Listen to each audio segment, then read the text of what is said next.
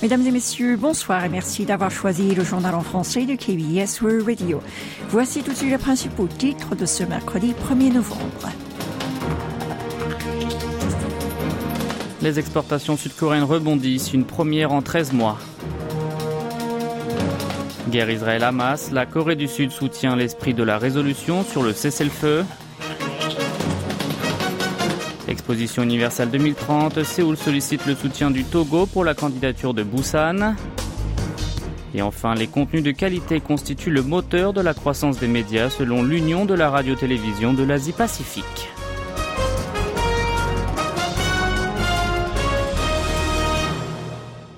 Les exportations de la Corée du Sud ont renoué avec la croissance en octobre. C'est une première depuis 13 mois.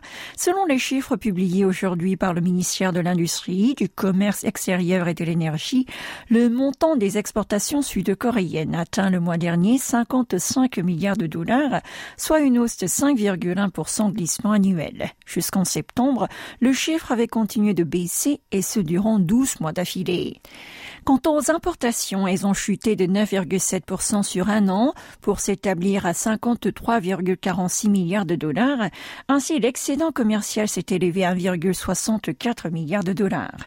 Selon les types de produits, les exportations d'automobiles ont augmenté de 19,8% en octobre par rapport à la même période de l'an dernier, enregistrant une hausse pour le 16e mois d'affilée.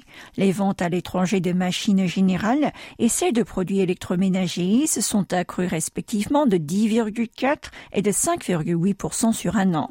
Les expéditions de semi-conducteurs ont quant à elles diminué de 3,1% 12 mois. Il s'agit toutefois de la plus faible baisse depuis août 2022. Par destination, les exportations vers la Chine, premier partenaire commercial de la Corée du Sud, ont dépassé la barre des 10 milliards de dollars pour le troisième mois consécutif, en s'établissant à 11 milliards de dollars. Servir les États-Unis ont atteint 10,1 milliards de dollars. Il s'agit d'un record pour un mois d'octobre.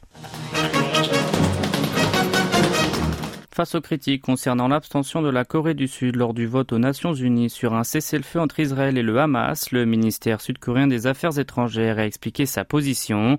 Un de ses responsables a fait savoir hier aux journalistes que le gouvernement s'était abstenu de voter à l'ONU sur la résolution appelant à un cessez-le-feu humanitaire car le texte ne condamnait pas le terrorisme du mouvement islamiste palestinien ni réclamait la libération des otages. Il a ensuite déclaré que Séoul soutenait toutefois l'esprit de la résolution initiée par la Jordanie et qu'il était profondément inquiet de l'aggravation du conflit et des pertes civiles, avant d'ajouter qu'il se joindrait aux efforts concernant le soutien humanitaire. Pour rappel, le 27 octobre dernier, l'Assemblée générale de l'ONU a organisé une session spéciale d'urgence et adopté une résolution sur Gaza appelant à une trêve humanitaire immédiate. Le texte a reçu 120 voix pour, 14 contre et 45 abstentions.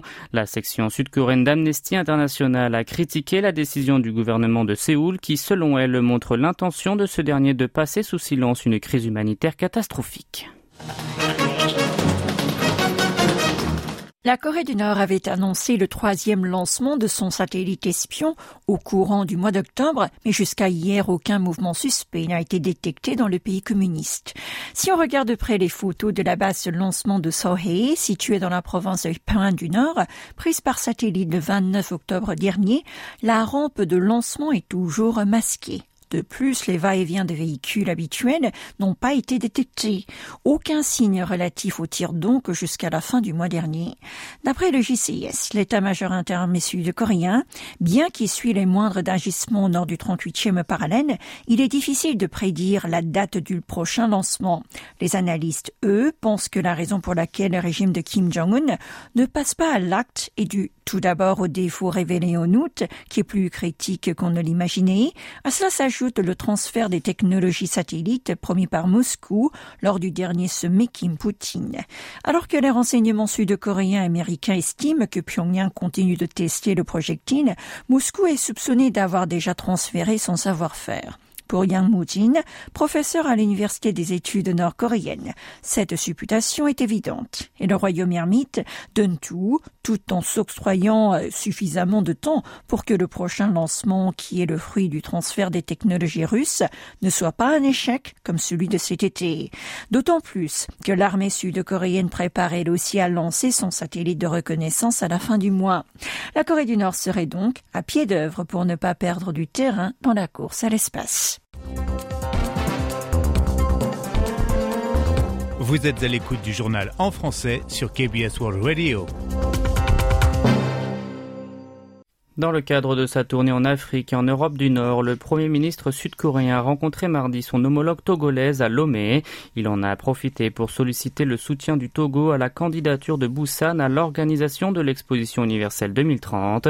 Han Doksu a demandé à Victoire Tomega Dogbe d'apporter un intérêt particulier à la candidature du pays du matin clair ainsi qu'au sommet Corée-Afrique 2024 avant de faire part de la volonté de Séoul de rendre les relations entre la Corée du Sud et le continent africain plus étroite sous sa vision d'un État pivot mondial. Tomega Dogbe a pour sa part expliqué son optique de faire de son pays un hub logistique de l'Afrique de l'Ouest autour du port de Lomé. Elle a ensuite affirmé que l'implantation des entreprises sud-coréennes sera soutenue. Han a déjà visité le Malawi. Il poursuivra sa tournée débutée le week-end dernier en se rendant au Cameroun, en Norvège puis en Finlande. L'Assemblée générale de l'ABU, l'Union de la radio-télévision de l'Asie-Pacifique, clôture aujourd'hui à Séoul. Les participants, venus de 65 pays différents, ont discuté notamment de la survie des médias. Le sujet de la 60e édition de la réunion est la durabilité. En plus des stratégies de survie des médias sur fond de changement radical dans le domaine, leur mise en place respectueuse de l'environnement a fait l'objet de débats. Kim Dok-jae, le président par intérim de la KBS, a déclaré que le thème cette année What's Next constitue une question fondamentale pour trouver une solution solution de durabilité.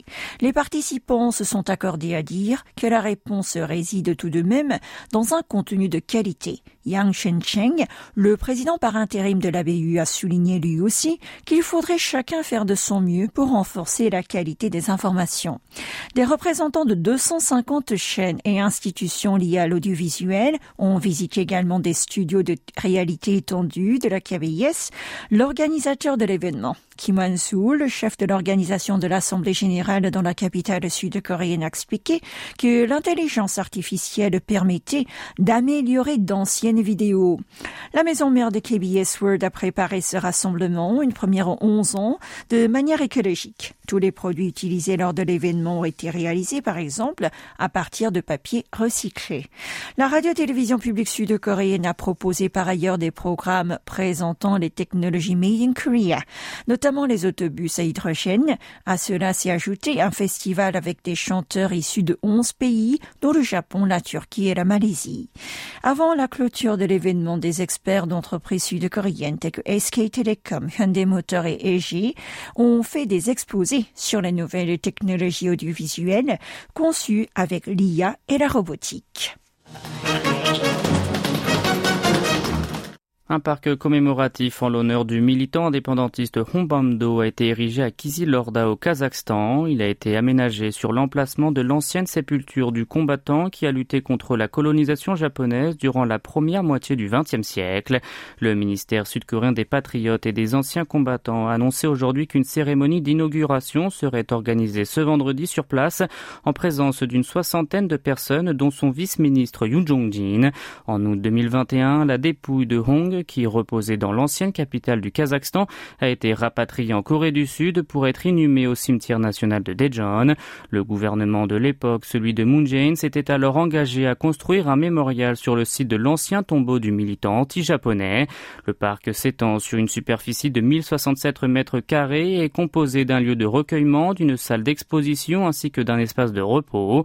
Le coût du chantier, qui s'élève à un peu moins de 500 000 euros, a entièrement été financé par l'État. Né en 1868 à Pyongyang, Hong s'est installé en 1910 en Mandchourie pour intégrer la résistance suite à l'annexion de la Corée par le Japon.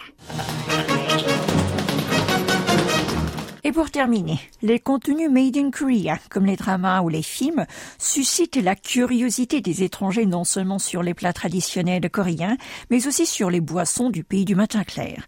Le service des douanes a annoncé hier que le montant des exportations des breuvages sud-coréens, à l'exception de l'eau minérale et de l'alcool, lors des neuf premiers mois de l'année élevé à 529 millions de dollars. Il s'agit d'une augmentation de 6,3% par rapport à la même période de l'an dernier. Entre janvier et septembre, l'importation des boissons a elle aussi progressé de 5,2%.